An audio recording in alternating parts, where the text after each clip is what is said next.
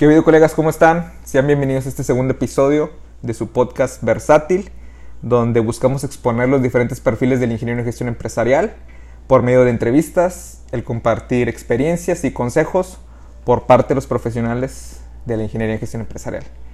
En esta ocasión, en este segundo episodio, nos acompaña nuestra amiga y colega Karime Olivares, quien es egresada de la carrera de Ingeniería en Gestión Empresarial por parte del Tecnológico eh, de Matamoros.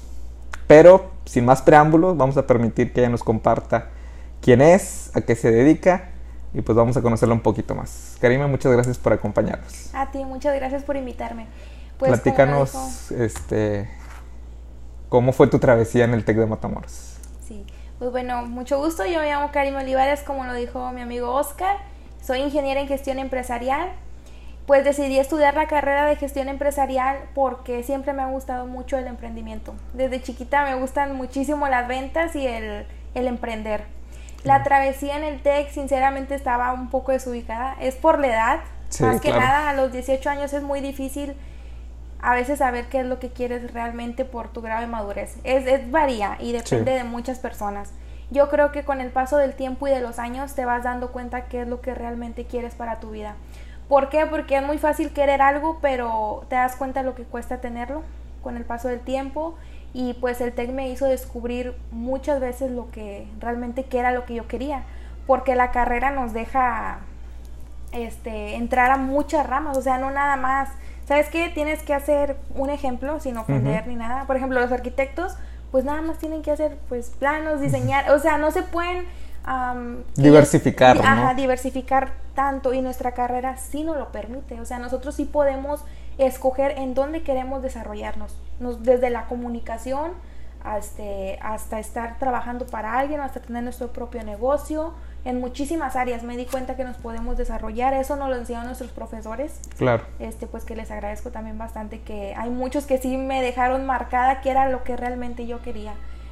nos dieron la oportunidad de hacer nuestras prácticas este, en fábrica. No era algo obligatorio, el TEC nunca, no sé si cuando tú estabas... Fíjate que no, no, las residencias obviamente sí, esas sí son... Sí, las residencias son obligatorias. Es un procedimiento obligatorio, pero las prácticas era quien quisiera, ¿no? Sí, nos recomendaban, ¿verdad?, hacer prácticas. Entonces yo dije, bueno, va, voy a entrar. Este, recuerdo que la primera empresa en la que estuve fue en Arca Continental. Ok. Este, oh, sí, cierto. La Coca-Cola, ¿no? Sí, eh, pues no te pagan. Bueno, ahí es, depende. Si te pagan es lo más mínimo porque eres un practicante. No puedes ir a hacer a querer recibir el salario de un ingeniero. No, no se puede.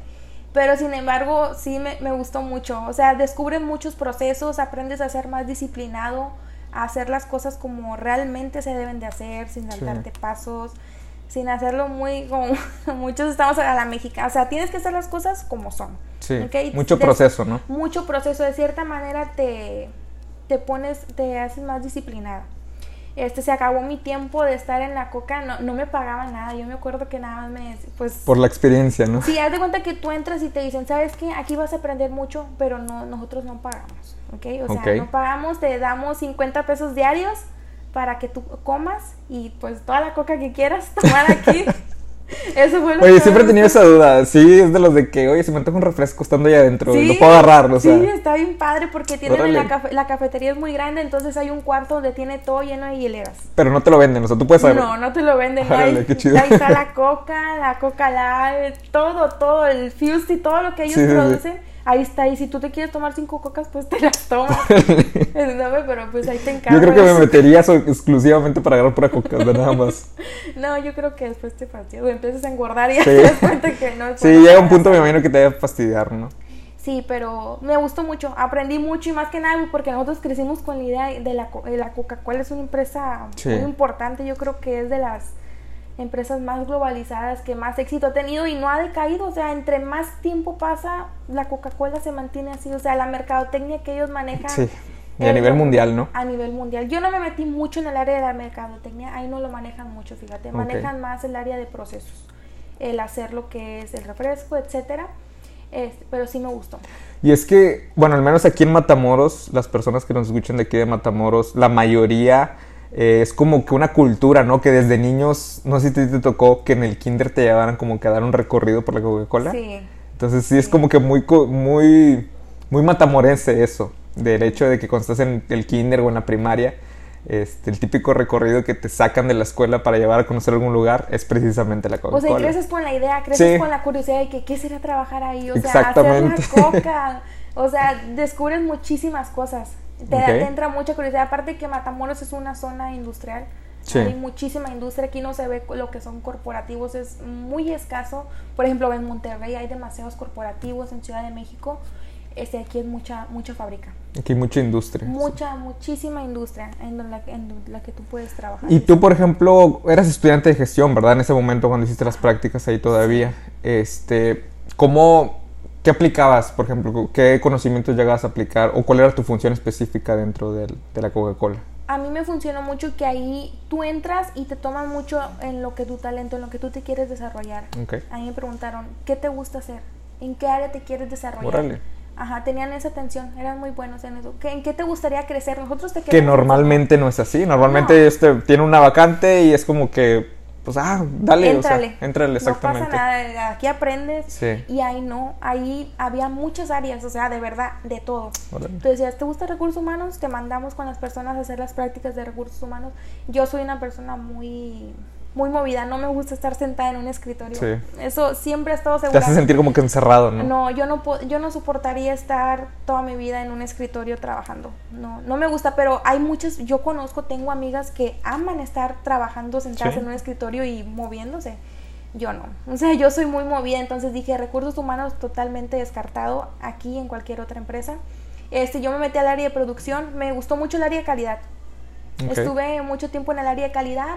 O sea, tú pues- estuviste en el mero proceso, ¿no? O sea, en el mero proceso y me gusta mucho la capacitación. Como sabes, me gusta mucho la comunicación. Yo les dije, me- era en el, cuando de recién entré a Toastmaster también, cuando estaba en la coca.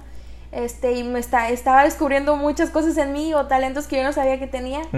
Y ahí me empecé a desarrollar. Le dije, ¿sabes qué? También me gusta la comunicación. Y me dijo, va, bueno, vas a estar en el área de producción, aquí en calidad, con todos los empleados, pero también te, te lates y das las capacitaciones. ok. Entonces, pues me ahí te dan toda la confianza, no, no te hacen dudar de ti, ni te hacen menos, ni porque eres estudiante y nada. ¿Sabes que vas a hacer esto? Confiamos en ti, lo vas a hacer. Y Qué pues bien. estuvo muy padre. Oye, ¿y también te daban como que lo de inducción y todo eso cuando había visitas o algo así o no? No, no, eso había, es que ahí sí están muy clasificadas las áreas, fíjate. Ah, ok. Se diversifican mucho, entonces sí estaba muy, Qué muy bien. todo, todo separado de todo. O sea, tú escogías y era lo que realmente ibas a hacer. ¿Y cuánto tiempo estuviste al, al final? Los seis meses. Son, Seis bueno, meses. las prácticas duran lo que son seis meses. Ok. este ya se acabó mi tiempo pero pues yo no yo yo cuando terminé ahí yo estaba bien segura que quería estar en la industria no sé por qué yo sé porque me gustó mucho las fábricas varían mucho de ambiente Totalmente, sí. de las personas del ambiente y de cómo cómo te hacen sentir en la empresa como parte de la empresa este y si yo estaba segura que quería estar ahí pero yo no podía entrar ahí a la fábrica porque yo sabía que me faltaba terminar de estudiar inglés, eh, concentrarme en los estudios, o sea, no, sabía que no iba a poder abarcar todo como debería de ser. Claro. Ok, Y aparte que también manejan un protocolo hasta que ya te titules para la contratación, etc. Sí. Me dejaron las puertas abiertas, eso lo agradecí muchi- muchísimo. Ok. Este, ya después pues me regresé a mi vida normal como estudiante. O sea, volviste como que a capacitarte, o sea, como que te enfocaste ya en ti, no en tu educación y todo eso. Sí, ya empecé, ya empiezas a agarrar más juicio. Yo creo que todos tenemos una, un tiempo en la vida en la que ya empiezas a agarrar juicio. Sí, sí me explico. Sí, sí, sí, claro, En el claro. Que sabes que ya me quiero enfocar en lo que realmente quiero. Sin embargo, vas en el camino, te encuentras con muchas cosas que te hacen cambiar de opinión. Yo me acuerdo que terminé y dije, quiero seguir en la industria porque pues ya nada más no quiero estar de que en la casa e irme a, Claro. al TEC. Obviamente yo siempre he tratado, como te lo comenté, me gustan mucho las ventas.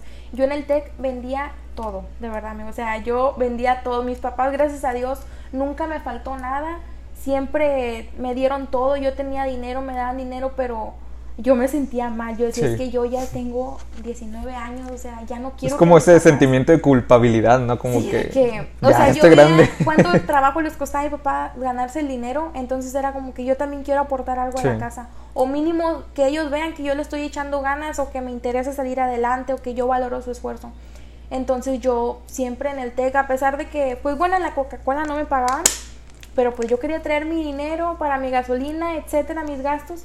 Y yo vendía pasteles, vendía tostadas, vendía platillos de comida, vendía fundas para hacer, o sea, vendía de todo, de todo. Se puede decir que como quiera estabas desarrollando ese lado emprendedor desde que eras estudiante, ¿no? Sí, desde la prepa, en la prepa también. Ah, ¿en la prepa vendía. también? Sí, en la prepa yo me empezaron a gustar mucho hacer pasteles, hacer postres y yo en la prepa, ¿sabes qué? Voy a voy a levantar pedido, mañana traigo quequitos de sneaker.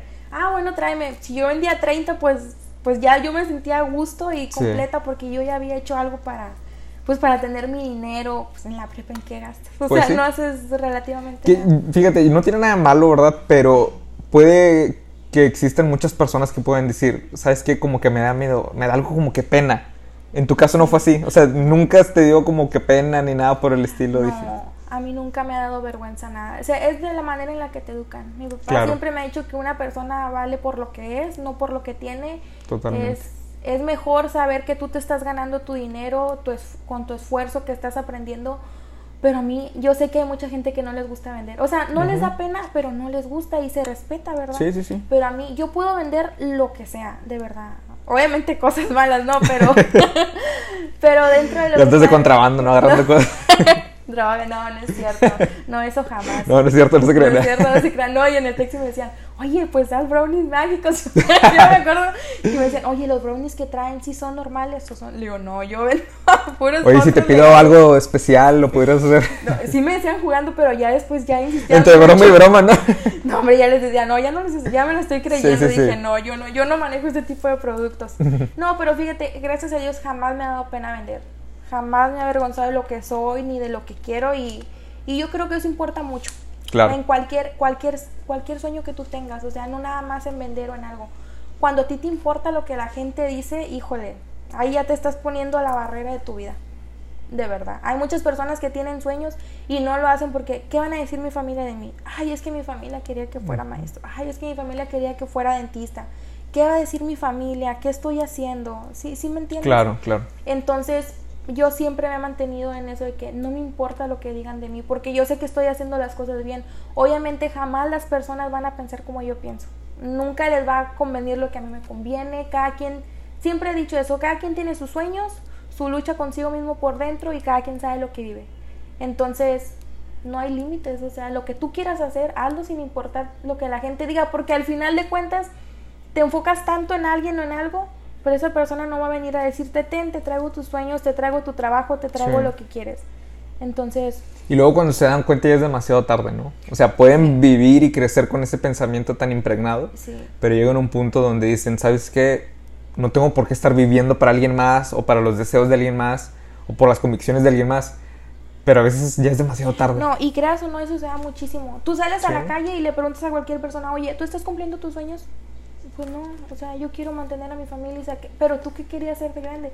Yo en mi propia familia, te voy a ser sincera y con todo el respeto lo comparto, yo les he preguntado, ¿eso es lo que tú querías hacer realmente?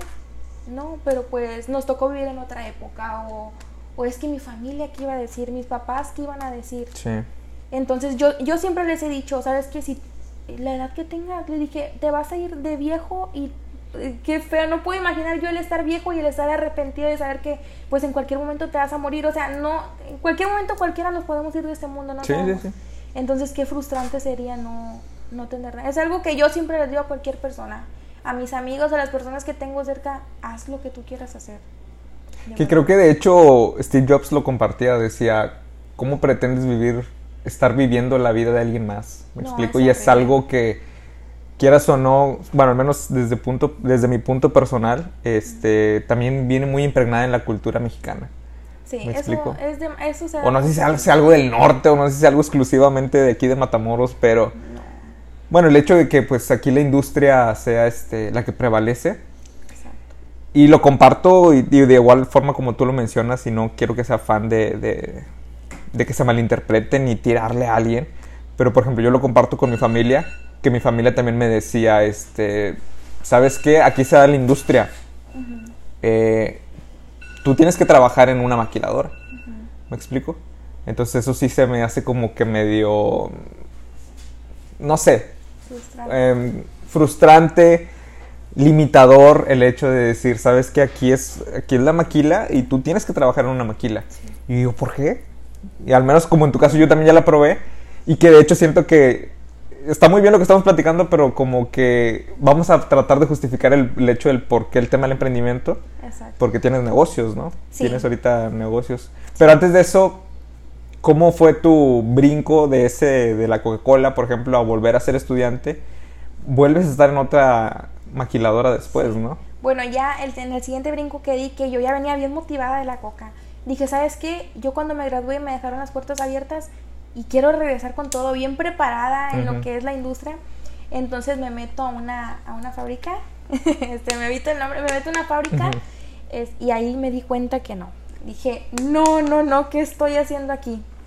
Esto me no es lo mío, no. dijiste. De verdad yo decía, odio la fábrica. O sea, siempre he dicho eso, yo odio la industria, no me gusta para nada. Aquí hay muchas industrias, mu- muy, mucha fábrica, ¿ok? Entonces, a cualquiera que vayas, hay, tipo, hay un tipo de personal, hay un tipo de ambiente Claro. y hay muchos problemas. Entonces, era el estar en fábrica, es en el área que a mí me gusta, que es calidad, es lidiar con problemas todos los días, eh, quedarte tiempo extra. Yo sé que todo requiere de esfuerzo, pero cuando te gusta algo. ¿Sí me entiendes? Sí, sí, ahí, sí. ahí me di cuenta que no me gustaba, o sea, no porque no me gusta enfrentar los problemas, no es eso, o sea, los problemas los enfrentamos siempre. Pero no, o sea, llegó un punto en el que me frustraba tanto, me, me estresaba tanto que decía, esto no me gusta, ya no lo estaba disfrutando. Y dije, no, es que ya, yo ya no estoy disfrutando esto. Entonces yo llegaba a mi casa y decía, si quiero estar toda mi vida en una maquiladora. O sea, sí voy a cumplir mis sueños. Y luego, ¿sabes qué? También me empezó a gustar mucho la comunicación Ok. fue un punto en el que ya la comunicación entró en mí así mal, o sea, me gustaba demasiado la comunicación y yo estaba en mi casa y decía, es que no, no Era algo que no podías desarrollar. no algo. podía, no, yo no podía, yo sabía que yo no iba a ser feliz. Claro, si por cosas del destino hay una necesidad y yo tengo que trabajar en fábrica para salir adelante, claro que lo voy a hacer. Pero mientras yo obtenga la oportunidad de desarrollar en lo que me gusta, pues no. Entonces, pues ya estaba, como te dije, pues es- nos metimos al Toastmaster, ahí estudiamos lo que es la comunicación, pues te dan oportunidades de desarrollarte, de, de descubrir habilidades, te quitas muchos miedos. Y yo dije, qué padre, yo quiero hacer esto. me Esto es gusta- lo mío, dijiste. esto es lo mío. Entonces también me empezó a gustar mucho, mucho más el emprendimiento. Siempre me ha gustado. Yo siempre he dicho que yo quiero tener mis negocios. Pero empecé a visualizarlo más y dije, es que si yo hago esto, eh, empiezas a hacer tu plan de vida, ¿sí me explico? Dices, yo voy a ganar mucho más si yo estoy por fuera. Yo voy a estar trabajando para mí, no para nadie más.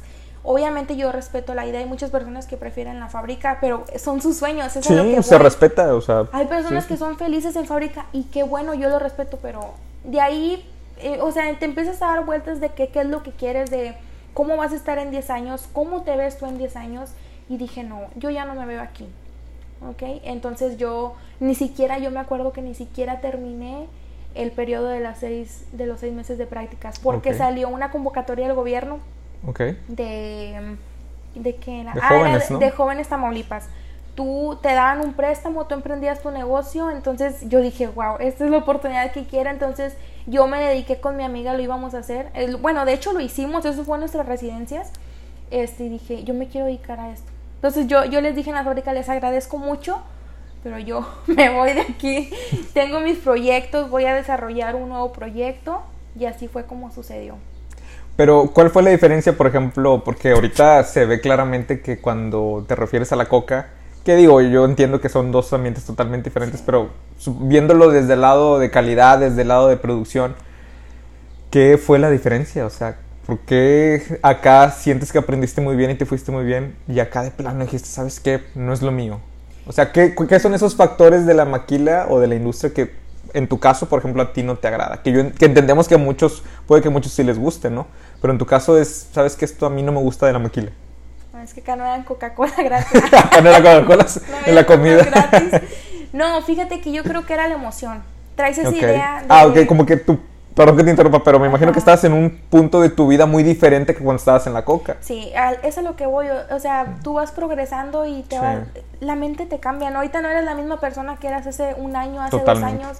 No lo eres. O sea, tú vas cambiando conforme pasan los años. Yo creo que es la emoción el ser de que, ala, voy a estar en una empresa.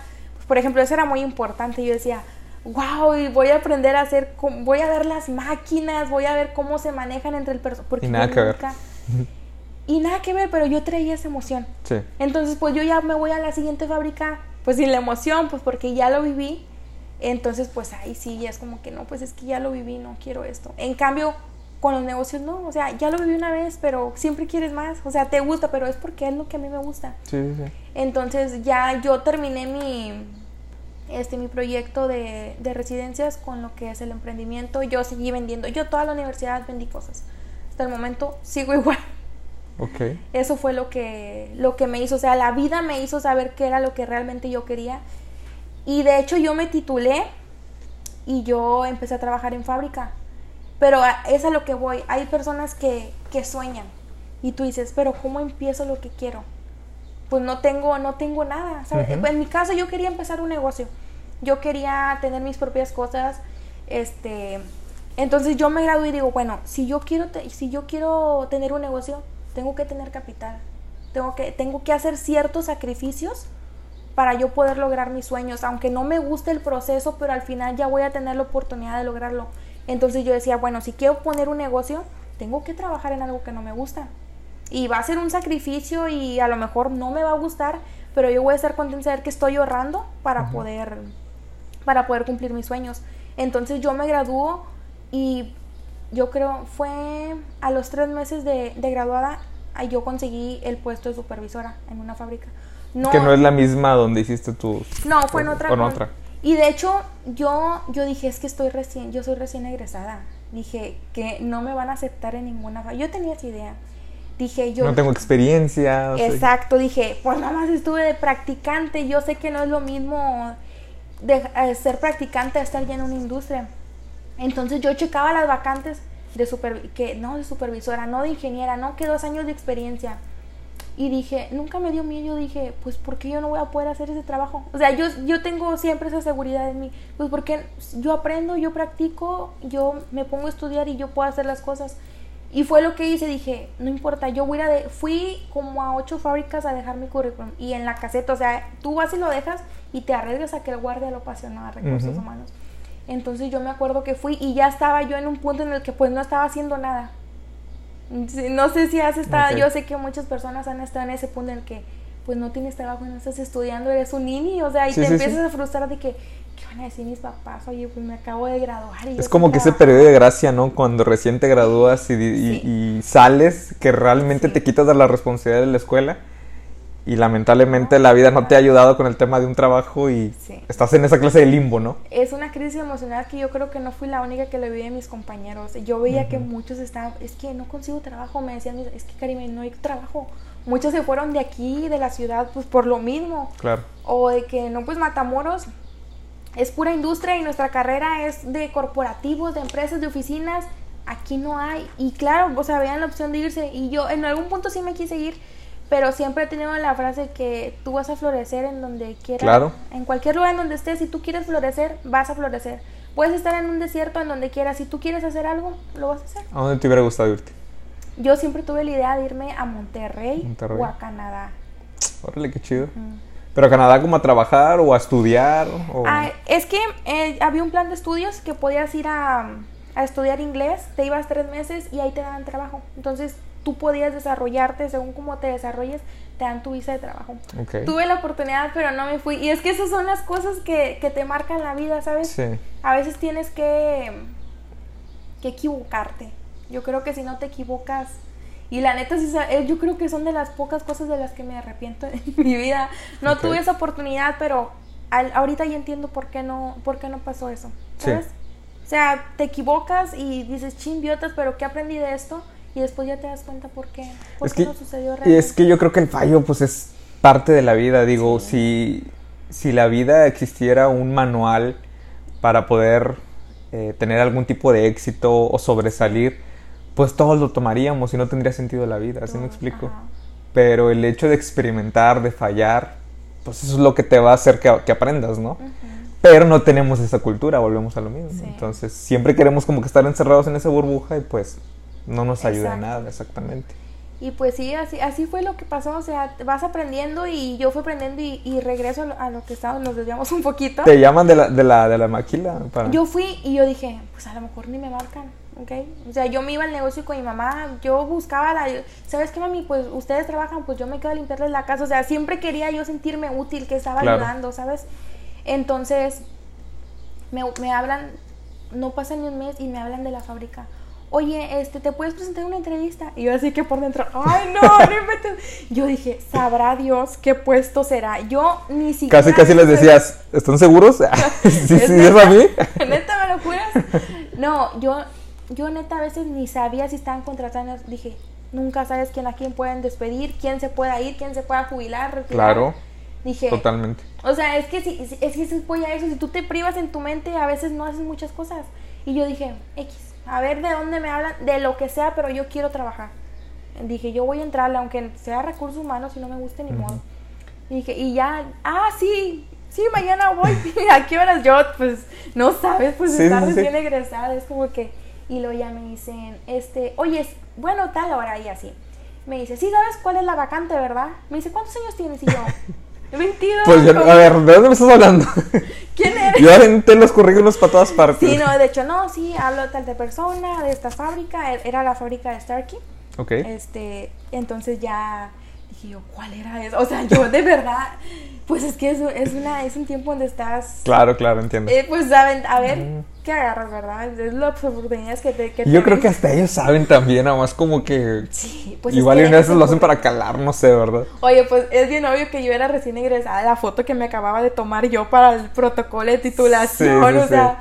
Y ni si, amigo, yo me acuerdo que ni, yo no había encontrado la fotito que me habían tomado. Yo, yo me tomé una selfie con el traje y la puse ahí. O sea, yo obviamente le recorté mi cara. Claro, claro. Y dije, pues ni modo, es que... Pero era una selfie, entonces. Sí, era una selfie que yo salgo así. Dije, no, pues no sé cómo la moví, que la recorté y dije, pues ahí se va, o sea, pero es la... No, creo que, se nota, ahí lo pongo. Sí, no. Y lo pues ahí decía que tenía 22, 22, 23 años. ah, sí, lo, ya me, a lo que voy me dicen, ¿sabes para qué, para qué es el puesto? Y yo, ah, sí. para gerente, ¿no? de planta. Ya sé, no, hombre. Y ya, y yo, sí. Entonces como que no me escuchó muy... Dice, es para supervisor de producción. Y dije, eh, mamá, dije, no, o sea, mi, eh, mi, mi, actor, mi esposo, que antes era mi novio, obviamente, este, él está en, es, eh, como supervisor entonces yo sabía lo difícil, él me platicaba y yo sabía lo difícil que era tener un cargo así. Era lo que te quería preguntar, ¿tú sabías para ese entonces qué era lo que implicaba ser un supervisor? Sí, porque bueno, mi esposo, mi esposo es supervisor, entonces yo sabía la responsabilidad, él me platicaba los problemas y yo siempre decía, ay no, qué horror, o sea, yo decía, no. Que creo que el principal problema es como lidiar con gente, ¿no? o sea... y, tienes que tener más que nada, yo decía, wow, o sea, es que qué padre que tengas el carácter para enfrentar los problemas y te topas con todo tipo de personas en una fábrica. Entonces yo me sentía como un pollito salido de un cascarón. Entonces yo no me, sí tengo el carácter fuerte, pero no me, yo no me veía así como que, oye, ponte, sí, sí me entiendes, o sea, a lo que voy, porque no. Como que no eres una persona conflictiva, ¿no? Es que no tienes que ser conflictiva, es como que tienes que amarrarte a, tener un, un, posicionamiento y, y, ver. Entonces yo sentía que todos me decían, es que te ves bien chiquita. y aparte mi voz, siempre me han dicho que tengo mi voz de niña, entonces como que, ¿cómo voy yo a hablarles con autoridad? o sea, con esta voz. Como que no proyectas autoridad de respeto, ¿no? Exacto, dije, no estoy proyecta, cero respeto yo de autoridad, dije, me va a dar risa y... Bueno, pero es la, bueno, es, ahorita se escucha muy tonto, pero es la mente que tú tienes cuando eres muy chico. Claro. Y yo dije bien segura, claro, mañana voy, ahí voy yo bien taconada, bien formal. Este, y me pasan la primera entrevista y la chica de recursos humanos muy amable, o sea, no te hace sentir así como que, ay, estás demasiado chiquita y así. Y me decían, ¿tienes experiencia? No, pero puedo aprender. Yo siempre bien segura. Dije, y o sea, fuiste muy honesta desde el principio. Y sabes qué, dije, les voy a hacer creer, es, yo siento que esa es la clave si yo llego toda insegura, ay, es que no sé, ay, o sea, aún así tengas experiencia, si tú vas, ay, es que no sé, ay, es que a lo mejor, o sea, no, o sea, yo fui y dije, ¿sabes qué? Yo les voy a hacer creer que yo soy la persona que ellos necesitan, que son la persona que ellos están buscando, que me vean segura de que yo puedo hacer cualquier trabajo o puedo aprenderlo, o sea, que, que el que yo esté recién egresada, yo sé que no es lo mismo presentarte en un problema en el salón a vivirlo, porque hoy yo me di cuenta cuando yo entré. Entonces me entrevistaron y yo, bien, yo bien segura. Después me, eran tres entrevistas, después me pasan con una supervisora que yo siempre le voy a agradecer a ella. Es una Es una señora que ella empezó de obrera, Ok. a tra- sin estudios. O sea, ella se vino de, de donde estaba, no tenía oportunidades. Y eso es lo que voy, o sea, cuando quieres florecer, florece. Ella sin prepa, sin nada, empezó de obrera. Es- disculpen, no sé si... No, no lo digo en, de una manera Claro, ofensiva, sí, es, sí. aquí se utiliza mucho esa palabra. Y fue creciendo hasta que se hizo líder y ahorita está de supervisora. O sea, era Ok. supervisora y me dice, Fue escalando, ¿no? O sea, poco a poco. Ajá, y a mí, yo siempre le agradecí a Dios porque dije, es que fue como un ángel para mí que ella me entrevistara, porque me dice, es que yo te entiendo a ti, yo veo las ganas que tú tienes y yo sé lo que se siente que no te abran las puertas, que no te den la oportunidad o que te digan, ay, es que tú no sabes, ay, es que quiero a alguien con tres años de experiencia, que sepa hablar cinco idiomas, porque así son las fábricas, esa es la realidad, eso es lo que te enfrentas cuando te titulas. Sí. Entonces yo les dije, ¿sabes qué? Yo puedo aprender. Dije, yo si es necesario, yo me quedo tiempo extra, me quedo trabajar 12, 13 horas, 14, pero yo me aprendo el proceso porque me lo aprendo. Le dije, aparte voy a estar de la mano contigo, yo sé trabajar en equipo, sé comunicarme y puedo enfrentar cualquier situación. Y yo la vi, yo desde ese momento que terminó la entrevista, yo sabía que ella me iba a elegir, porque había muchísimo, fueron como 20 personas y yo veía en la sala, o sea, yo salía así como que bien pollito y yo salía a la sala de espera y, y señorones, así como que yo decía, ay, la amor, dije, no, o sea, eh, estas personas ya vienen realmente preparados, o sea, tienen, traen experiencia. Y es lo que te quiero preguntar. ¿Tú crees que la preparación tiene mucho que ver con el desempeño de las personas? O sea, importa mucho cuántos idiomas tengas, cuántos grados tengas, así ya sea licenciatura, eh, eh, maestría, doctorado, cosas así.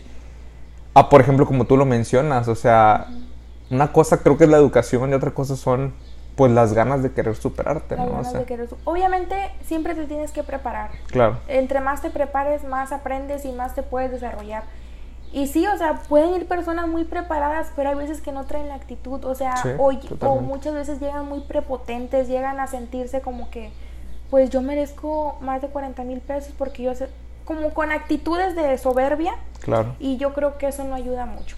¿Ok? Sí me ha tocado ver muchas, yo pues respeto, no, no me gusta hablar mal de nadie, pero sí, sí influye mucho, o sea, a lo mejor puedes saber mucho, pero si no tienes ese toque con, los, em- con tus empleados, por ejemplo, pudo haber ido una persona con dos maestrías, con un doctorado, con cinco idiomas, pero si no sabes tratar a los empleados, si eres una persona déspota, si los tratan mal, si los humillas, De nada va a servir. no te sirven de absolutamente nada, porque al final de cuentas, gracias a los empleados, tú terminas con tus planes y con tus trabajos. Sí. Entonces yo me digo, si ya cuando estás ahí de supervisor, ese es otro tema, ¿verdad? Tú entras y depende de tu postura, es como te trabajan las personas. Si tú llegas, ¿sabes qué? Yo soy la nueva jefa, yo soy pues bien fregona, yo tengo esto y van a hacer lo que yo diga. No van a hacer nada, de verdad. O sea, a ellos no les importa.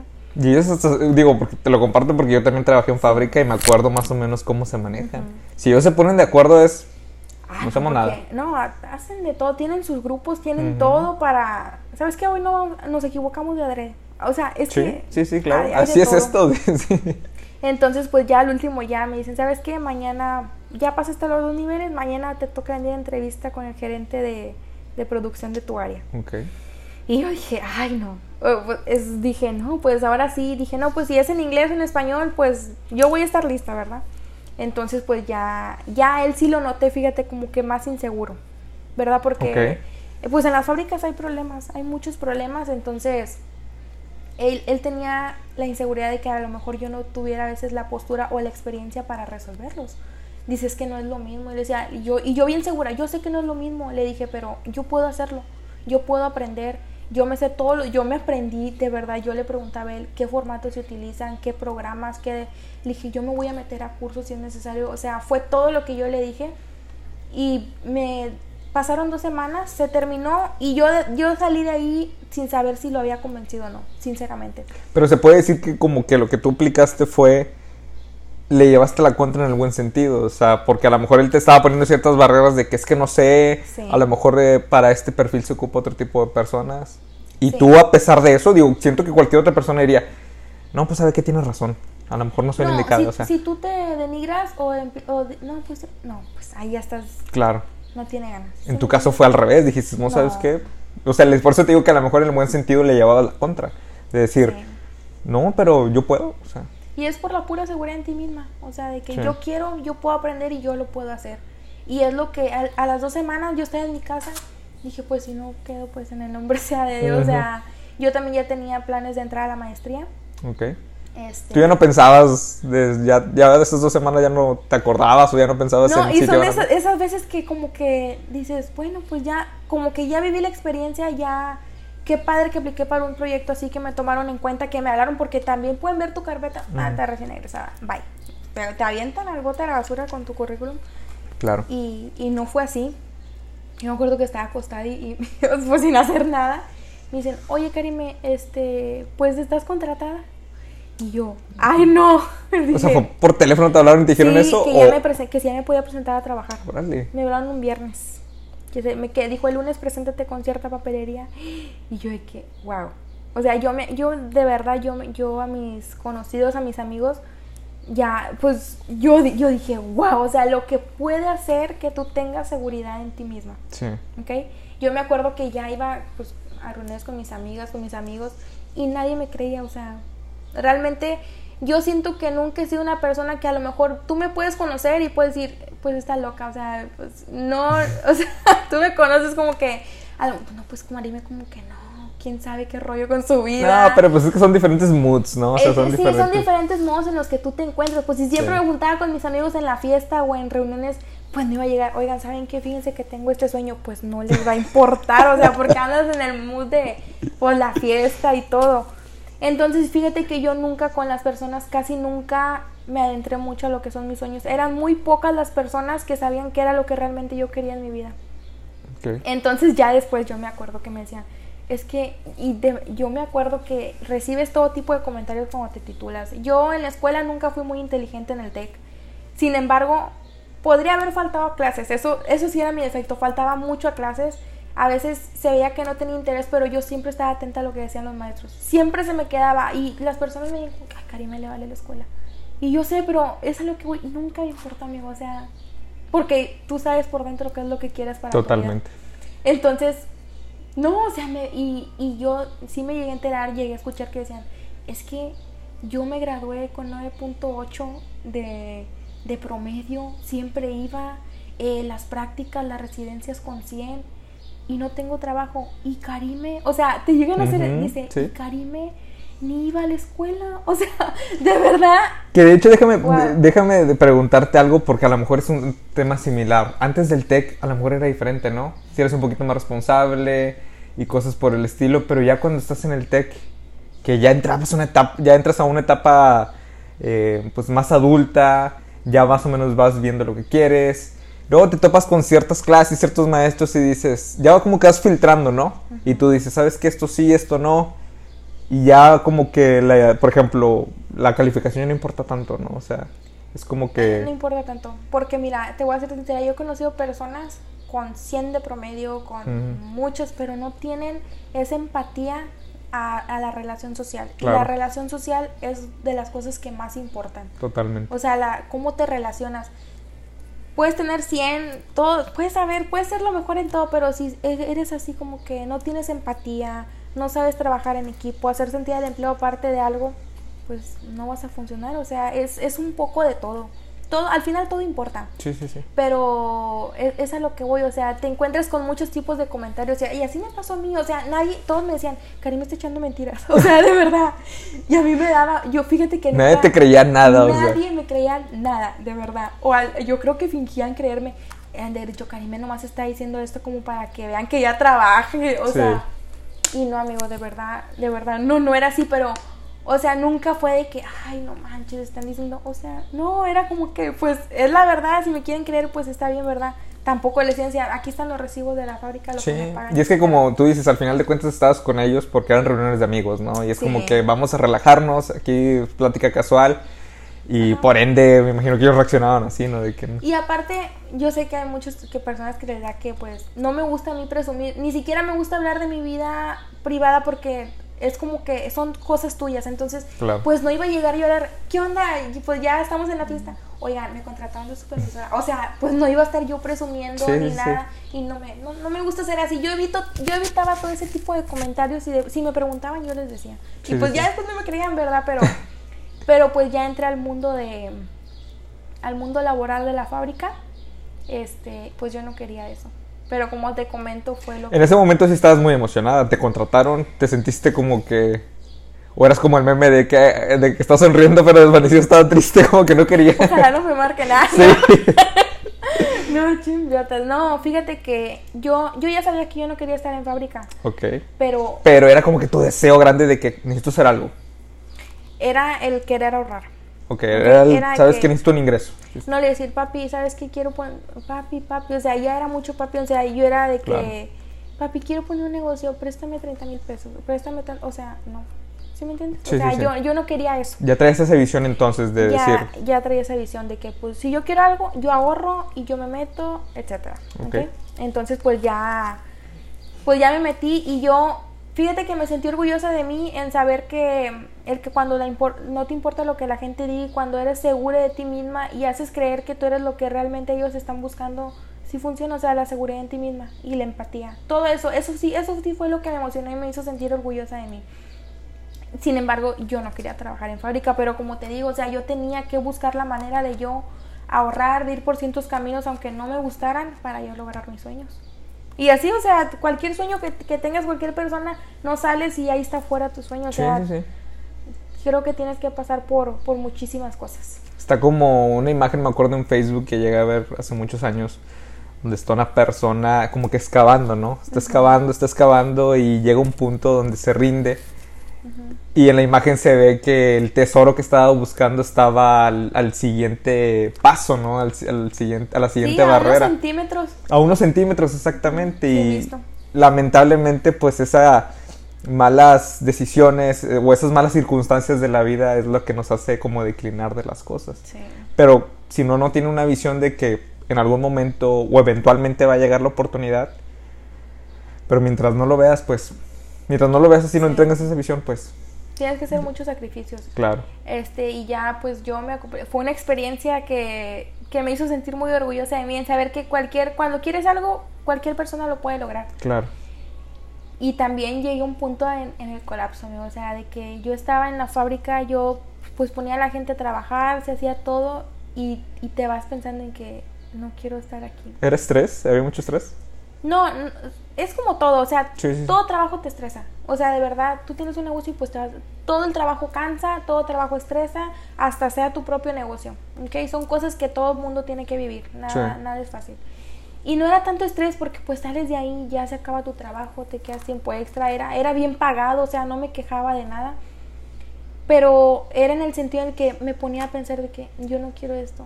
O sea, a veces, la verdad, a veces sí me ponía triste. Ok. Yo decía, yo quisiera estar dando conferencias de emprendimiento. Yo quisiera estar frente a... Porque me gusta mucho la comunicación. Siempre me ha, me ha gustado la oportunidad de, de estar en un programa de televisión, de en la comunicación, en la radio. E incluso yo antes hacía casting en la radio. Todo, todo, todo. He intentado de todo para cumplir mis sueños. Pero pues vas aprendiendo. Sí. Entonces yo llegué a un punto y yo, yo ya me iba a casar con él. Entonces yo le decía, ¿sabes qué? Es que yo no quiero, yo no quiero estar aquí. O sea, de verdad, no quiero, No es lo mío, dice. no es lo mío. O sea, yo ya, yo ya me ponía realmente triste de que es, sí estaría haciendo algo para lograr mis sueños. ¿Sabes cómo? Sí, esto sí va a funcionar. Es como que esas preguntas existenciales, ¿no? Ya te estás cuestionando de dónde estoy, a dónde quiero ir, ¿A dónde quiero ir? voy por el camino correcto. No, y, te- y voy a ser bien sincera, la verdad. No quiero que se escuche como que, ay, Karime, o sea, pues como que si todo me hubiera salido bien. O sea, yo sí siento que sí, que sí le he sufrido, o sea, que sí me he llegado a con crisis existenciales de, de mi propia persona, ¿qué estoy haciendo? Claro. Y, y te juro que en ese momento yo siento que me volví a tropezar. Ahí en ese momento, de verdad, en el que dije, ¿qué quiero para mi vida? O sea, ya sabía lo que quería, pero me... Y yo sé que a muchos les pasa, he escuchado, yo sé, yo sé que si alguien no está escuchando, a muchos les ha pasado en que no sabes qué hacer con tu vida. Sí. O sea, es como que tienes un plan, pero al final las cosas cambian. Entonces yo llegué a un punto en el que no sé si a ti te ha pasado que no sabes ni siquiera cómo comenzar Totalmente. sabes lo que quieres, pero como que no ves ni siquiera una puerta, ni, ni siquiera una rendijita de oportunidad. Y es lo que yo le decía a, a mi esposo, le decía, es que no veo ni siquiera una rendija de oportunidad. Dije, yo no quiero estar aquí toda mi vida. Entonces sí me llevó muchos días, incluso yo creo que unos dos o tres meses, para yo saber cómo realmente iba a trazar mi meta. Te pierdes, te pierdes Sí. y puedes estar bien con tu vida personal, pero tú por dentro con tu persona estás yo me la pasaba todos los días pensando todo el día, ¿qué voy a hacer? ¿Cómo empiezo? ¿Cómo me abro yo una puerta? ¿De, de qué manera la busco? ¿Sí me, sí me explico? Claro.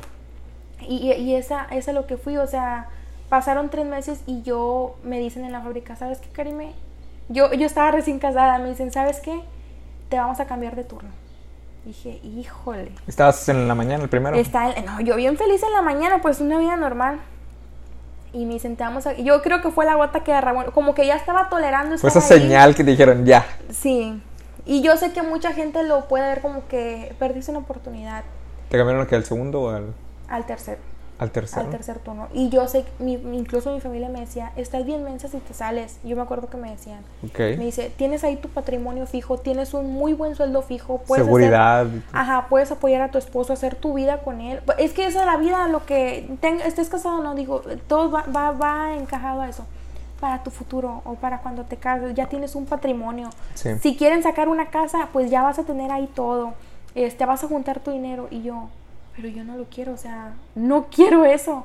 Y yo dije, ¿sabes qué? Pues son mis sueños, es mi vida. Y yo sé que me vi a lo mejor egoísta, pero, o no sé, pero dije, yo no quiero esto. Y, me, y, y sí fui, me acuerdo que fui una semana. No, horrible, es, es otra vida estar en el tercer turno. O sea, la gente está comiendo conflays a las 3 de la mañana, está almorzando huevo, porque, o sea, Sí, sí, sí. y yo, me- yo me sentía tan triste, en serio, estaba en la cafetería bien triste comiéndome mi cereal. Yo también ya comiéndome ahí mi cereal, neta. Estaba bien triste, decía. Y es que el tema del tercer turno en una maquila es que como no hay ventanas, No, o sea, te sientes como que extraño, ¿no? no me- porque una vez me pasó ir de noche. Yo siempre estuve en el primer turno, Sí. pero en alguna ocasión fui de noche. Entré y al momento de salir me, sal- me sentí extraño porque adentro es como si fuera, no sé, al- algo que te atrapa que no sabes afuera si es de día o de noche. yo a veces salía y estaba bien llovido y decía, qué rollo, ¿En está qué momento? inundado. ¿En qué momento ¿En pasó qué todo eso? momento se vino el diluvio de la Sí, tronadera? exactamente. no, no sabes ni qué rollo. Entonces yo duré una semana y yo, y yo escuchaba a las, a las señoras. O sea, de verdad, no sé si el destino me las ponía al lado de mi mesa porque yo, pues yo comía con las personas que trabajaban, era de que, Claro. pues voy a con los, in- o sea, no, con... Tú donde yo fuera, o sea. pareja, o sea, nunca he sido así. Entonces yo me ponía a platicar y me decían, ay, es que está bien chiquita. Ay, es que mírame cómo estoy yo. Yo estaba bien joven y mira, ahorita me miro bien vieja y ojerosa y yo, ay, no, Dios mío, no, no quiero esto. Así como diciéndote, mira, ¿hacia dónde vas? Porque... Ándale, como que aquí está, ah, vas para allá. No, hombre, que engordé bastante. Bueno, son cosas Sí, que, claro. pues, que ya eran como que yo me motivaba más a chingata. No, no, no me gusta esto, Claro. ¿verdad? Este, entonces yo aguanté. No, incluso me decían, es que yo no convivo con mi familia, no tengo vida los fines de semana. Entonces ahí tenía que ir tiempo extra sábado y domingo. O sea, era de lunes a domingo en la noche. O sea, no podía ver a mi familia. Y dices tú, ay, pues sales a las 8, te duermes hasta la 1 o 2. No, te mueres. O sea, no te puedes levantar temprano te, ca- te cambia la vida totalmente. Y dije, ¿sabes qué? Voy a renunciar. Yo le dije a mi esposo, voy a renunciar. No, por no mi quiero. salud mental, por mi salud física, sabes que hasta Si aquí. fuera mi sueño estar en una fábrica, yo diría, aguanto, aguanto Claro, vara, claro. ahí me quedo. Pues es un sacrificio, ya es una cumplo. Mi esposo dijo, pues me cambio de turno para estar los dos igual, porque él estaba en la mañana, o sea, yo nada más lo miraba 15 minutos. O sea, yo me iba, puedo ir mal, me tenía que ir a las 6, 6 y media, y él a las 6 llegaba del trabajo. Bueno, o sea, era mínimo el tiempo que ni no, no íbamos a dormir juntos ni nada. Claro. Y ni siquiera aguanté una semana. Dije, ¿sabes qué? No. O sea, no quiero esto. No, no por el hecho de que, pues dices, ay, pues ahí vas a tener a tu esposo toda la vida. No era nada más por eso, era porque no quería. Sí, Y renuncié. ok. Renuncié a la fábrica y estuve sin trabajar algunos tres meses, cuatro meses sin hacer literalmente nada. O sea, y yo sé que eso me sirvió. Yo, de verdad, y sí me llegan a decir, ay, Karime, qué hueva, ni trabajas. Incluso, y en la vida te topas con todo, neta. Te topas con muchas amistades que se van a burlar de ti, que te van a juzgar. A mí me llegaban a decir, ay, no, pues es que ya estás casada, este, pues ya tu vida laboral como hija, ya sí. va, y ni vas a hacer Te van a nada". mantener o algo Eh, así. ándale, ay, no, te- ya eres ¿Cuántas veces mantenida. llegaste a escuchar eso? Todo- los tres meses siempre, a diario, yo le platicaba, no, no, no me voy a dejar mentir, o sea, era siempre, de verdad, siempre. Incluso amistades que ya no son mis amistades, me, me llegan a juzgar muchísimo. Ay, no, Karime, ya hizo la vida común de todas las personas. ¿Y sabes por qué pensaban eso de mí? Porque yo nunca me abro con todas las personas realmente lo que yo quiero. Entonces, Claro. yo creo que pensaban que quería una vida común o que toda la gente que no quiere cumplir sus sueños tiene. Pero yo no, yo no me iba a desgastar, ni iba a perder mi tiempo en explicarles, no, no pienses eso de mí, yo, yo sí tengo, o sea... Sí, ¿no? sí, sí. O sea, yo, yo le decía a él, pueden pensar de mí lo que quieran, que soy una mantenida, que no puedo, etcétera, pero tú por dentro tienes esa chispa de lo que tú quieres saber. Entonces, sí fue, fue algo que, una, fue una etapa que disfruté mucho, que fueron unos meses muy bonitos, pero también con mi propia persona siento que tuve una- muchas batallas conmigo misma, ¿ok? Fue, fue muy difícil porque es como que, ¿qué hago ahora? Y, y es algo total que no me da pena decirlo ni nada, porque todas las personas pasan por eso. Conozco personas que lo pasan, pero que no se atreven a, a arriesgarse. Sí. Y es a lo que voy, o sea, te tienes que arriesgar. Y había días en los que yo estaba así en la casa y decía, es que yo sé lo que quiero. O sea, ¿cómo lo comienzo? No veo la puerta. Por ejemplo, a mí siempre me ha llamado la atención irme por el lado de la comunicación. Pero para en algún momento de mi vida yo poder motivarlos a emprender, a hacer sus sueños. Pero yo decía, ¿cómo los voy a motivar si ni siquiera yo lo he hecho? Sí. Si ni siquiera yo, ¿cómo les voy a decir? Cumplan sus sueños, hagan esto. Si yo no he hecho mis sueños. O sea, no voy a ver una plática de TDX y me voy a motivar y se la voy a dar sin yo haber vivido nada. Sí, sí, sí. Porque la gente la llenas y, la, y realmente le llegas con tus propias experiencias. Sería algo contradictorio, ¿no? El hecho de Sí. decir, no tengo nada, no he emprendido nada y cómo pre- pretendo yo decirles algo sobre emprendimiento. Y esos tres meses que yo estuve sin trabajo, siempre buscaba la manera. de- yo vendía ropa, o sea, yo vendía ropa, yo. Y estábamos bien. Él me decía, no, no pasa nada, no hay ningún problema. Estamos bien económicamente, pero yo estoy acostumbrada a trabajar y a tener mis cosas. A, a que no me den todo. O sea, a, a hacer, a hacer un, un equipo siempre, ya sea con Claro. mi familia, con mis papás, con mi pareja, con lo que sea. Entonces siempre tuve esa chispa, nunca se me apagó esa chispa. Y yo decía, ahorita no he encontrado mi camino, pero yo sé que voy a encontrar cómo hacerlo.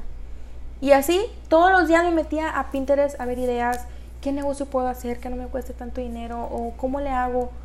Y de, de, de verdad, a veces piensas tanto que de repente cuando menos te lo esperas te vienen las ideas y te llegan las oportunidades. Y fue así como me pasó. De estar ahí, yo decía, me decían, es que Karime, nomás estás ahí en tu casa, o sea, no, le decía, ya sé. Pero no les doy explicaciones porque Sí, sí. tienes esa chispa. Cuando eres emprendedor, cuando tienes, tienes esas ganas, sabes realmente qué es lo que quieres. ¿Ok? O sea, yo, eso es lo que voy, no, no gastes tu vida dándole explicaciones a las personas. Que ellos podían pensar que a lo mejor tú no estás haciendo nada, pero tú en realidad estabas con lo tuyo, o sea, Yo estaba realmente enfocada, pero no puedes ir por tu vida dándole explicaciones a la gente o haciéndoles creer que estás haciendo algo para que no piensen mal de ti. claro. Que yo estaba bien segura, ni, ni siquiera a mis papás yo les decía, es que yo quiero un negocio, o sea, no. Hasta que se me dio la oportunidad dije, ¿sabes qué? Ya tengo la idea, vamos a hacerlo. Ok. Y ya, o sea, empiezas, te, te, te profundizas tanto que empiezas a ver la idea, te llegan las cosas. Y, eso es algo que todos, al final todos nos encontramos y dije, ¿sabes qué? Este es el plan de vida que quiero, o sea, profesionalmente. Tampoco no pienses que estaba súper, no está desubicada, pero en, lo, en mi persona, en lo que yo quería para mí, mis sueños, sabía lo que quería, pero tenía todo revuelto, todo hecho bola. No sabía cómo unir las cosas para llegar a ello, hasta que ya supe cómo. Fíjate, hace poquito vi una, un ejemplo y ahorita con lo que me mencionas lo relaciono mucho, donde una persona explica que, por ejemplo, imagínate en un cuarto y estás en una esquina y una persona te dice tienes que llegar a la otra esquina. Entonces tú empiezas a caminar en forma diagonal por el cuarto, pero en, justamente enfrente te ponen una silla. ¿Qué es lo que haces naturalmente? Es la rodeas y vas hacia la esquina donde se te indicó o donde tú quieras llegar, sin problema. Pero si tú no sabes que tienes que ir a esa esquina y te topas con la silla de en medio, pues esa silla de en medio te puede hacer cambiar de rumbo y te vas a otra esquina o te vas a la otra o ya no sabes ni qué hacer por estar Exacto. topado con esa silla. Pero en este en el primer caso, como tú sabías que tenías que llegar a la otra esquina contraria, pues simplemente esquivas ese obstáculo que tienes o lo brincas o lo haces a un lado, pero tú perfectamente sabes que tienes que llegar a la otra esquina y eso es como que lo más importante, ¿no? Porque puedes tener todo un revoltijo en tu vida o no sabes cómo hacerlo, pero mientras tú sepas hacia dónde vas, creo que lo demás lo vas a superar No, de cualquier es- forma. Es secundario. Sí, Todo totalmente. es realmente secundario. Y yo agradezco tanto haber tenido esos tres meses sin, sin tener un empleo, de verdad. Porque me ahora sé lo que quiero y jamás en mi vida me había sentido tan feliz de saber que ya estoy cumpliendo mis sueños, de verdad. Sí. También eh, fue que empecé a emprender, entonces empiezas a emprender un negocio. Cuando tú vas a emprender, no puedes aborazarte. Claro. ¿ok? Primero tienes que hacer algo bien. Eh, dejar estable ese negocio, saber qué es lo que quieres, porque si empiezas a picar aquí y allá, al final no te vas a enfocar en nada. ¿Sí me explico? Sí. Cuando tú quieres, aunque tengas todo el dinero para hacerlo y puedes la oportunidad de hacerlo, si puedo tener yo millones de pesos para poner cinco negocios, pero voy a estar así. Claro. Para allá, para acá, para allá, para acá, y al final no te vas a enfocar en nada. Entonces es lo que aprendió, te tienes que enfocar en uno. Cuando ya tienes estabilidad, si tienes la oportunidad, pones otro. Y, pues, eh, eh, y es, es lo que a mí me gusta, emprender, y es lo que a mí me pasó. Que de hecho es como una frase, ¿no? ¿Cómo va que dice Sí. el que mucho abarca, poco aprieta, ¿no? O poco sea, aprieta. Y es, eso es totalmente cierto. Y hablando del área de emprendimiento, tener un negocio es, wow, o sea, es Claro. totalmente diferente. Como hijes, en, en la carrera te haces miles de planes de negocio por semestre. Cada materia. Cada semestre mismo. mínimo un profe te Todos pide. con el boliche, todos hacíamos Sí, "Dame el boliche. Todos hacían un mendigo ¿Qué hace falta en. Matamoros? Un boliche, sí. Un boliche, Y ¿no? sí se puede, ¿no? Sí, sí, sí. No, hombre, y tú, y tú piensas, pues es que un boliche, o sea, no, así pensamos. Mm, Güey, rentamos un terreno, güey. ¿Y Sí. qué, qué tanto puedes construir? Sí, sí, sí. O, o sea, No, hombre, ya tengo la inversión, es tanto y sí se puede. No, pues mira, si somos entre cinco, pues tú pones esto y lo otro, pintamos. O sea, es que así eran las pláticas. Sí. Pero eso es lo que voy. Sabes lo que quieres, pero tienes una mentalidad muy. Pues muy. ¿Cerrada? Muy cerrada. Inmadura. O no sabes realmente lo que cuestan las cosas. Sí. O sea, y es como que no, sí la hacemos. Profe, un boliche, profe. No, y los profes siempre así como que, ay. Ya se la sabe, ya se la sabía. No, sí. sí, y no, no, hombre, yo, yo hasta hice uno, no, hombre, que una mochila que dé sol y que te vengas, no, hombre, o sea, Dale. yo hice un proyecto, es un mochimóvil, decía, Ok. no, pues es que una mochila, profe, yo era el profe, ¿cómo, se- ay, no me acuerdo cómo se llama. Benjamín. No, no, No. no. No me acuerdo, está el área, está encargado de todo el área de emprendimiento y él fue, se fue a España con una muchachita Ah, no es este. que hace el abecedario para ciegos. Ah, ya, ya. Este, profesor Rivas. Él. Rivas, Bueno, él, yo a él le agradezco mucho que nos haya puesto a hacer un mil y millones ¿Él no de- fue de residencias también? ¿El de No, residencias? no. ¿No fue el tu. No, fue Madrigal. Ah, Madrigal, ya. Madrigal fue el que ya me, ¡fum! me, me aterrizó en, Te puso en- los pies sobre la tierra. lo sobre la tierra. Porque haz de cuenta que Rivas nos dejaba indagar, nos dejaba descubrir todo tipo de negocio. Pero ¿sabes para qué? Para saber lo que cuestan. Para tú descubrirlo. Te, te metía tanto a hacer ese negocio que te das cuenta que no. O sea, fíjate, o sea, yo dije, yo inventé, de- no, una mochimóvil. Dije, para que el niño no cargue la mochila, pues que trae un control remoto. O sea, ahorita lo piensas, es muy absurdo. Claro. Y venga la mochila atrás de ti. Y dije, pues compra. Y, y, y dices, dices tú, compra un carro de control remoto, nomás lo siento en la mochila y ya viene. O sea. Es lógica, o sea, es, Es ciencia. lógica. Qué tonto. Ah, Sí, sí. No, sí. ¿Cómo no, se les ocurrió antes? No, O sea, la tonta era yo, o sea, no, y, y ya sales y dices, no, o sea, necesitas permiso, necesitas Totalmente. eh, seguridad, te metes en problemas legales, el SAT, absolutamente todo. Y es lo, es lo que me pasó, o sea, hice muchos planes de negocio y ahora que gracias a Dios yo tengo mis negocios con mi esposo y, y los, y los que hemos puesto, o sea, es como que no es lo mismo. Mm, O claro. sea, te equivocas. Y me ha pasado que yo dije, es que, y de hecho mi papá me decía, es que te vas a equivocar en los negocios y yo. De verdad, hay una, me tengo que equivocar a fuerzas. Yo, hasta yo. Llegaste a dudar, sí, sí, la- sí. Los pantalones. No "Es creo que sea tan difícil", No, dijiste. hace poquito me dijo, papi, y de verdad, en, en un negocio nuevo que iniciaron, dije, pa, y de verdad me tengo que equivocar. Mija, es que es un negocio. Es que a lo mejor no me puedo equivocar. Oye, no, pues tuve un... pro- o sea, sí, me equivoqué. O sea, tú tienes... Yo soy los de, mis defectos en que soy muy desesperada y Claro.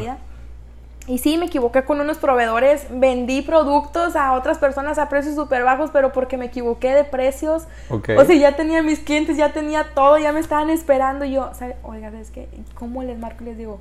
Apunté mal, escuché mal, estaba distraída. So- pero es que son cosas que te pasan. Sí, claro. Y que dices tú, chingiotes, márcale, márcale, dile. Pero nunca hubieras No, aprendido si nunca, nunca. te hubiera pasado. Y sabes que, sabes que tienes que estar pilas con los proveedores. Pilas Claro. de que ahorita la situación no esté bien, de que todo puede subir de la noche a la mañana, de que tienes que hacerles saber que puede pasar esto, que los precios pueden variar, que puede, pa- o sea, en los negocios tú te arriesgas a todo y la gente dice, ay no, es que tener un negocio propio, ser tu propia jefa, este, no tienes estrés. No, o sea, yo me estreso más que cuando está en la fábrica.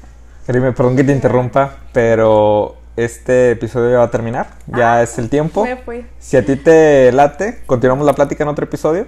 O sea, ahorita continuamos en otro. Ok. Pero solamente me quiero despedir porque ya se cuentan unos segundos para que se termine el episodio. Muchas gracias por todo. Recuerden que la grandeza del IGE radica en su versatilidad. Muchas gracias. Hasta luego.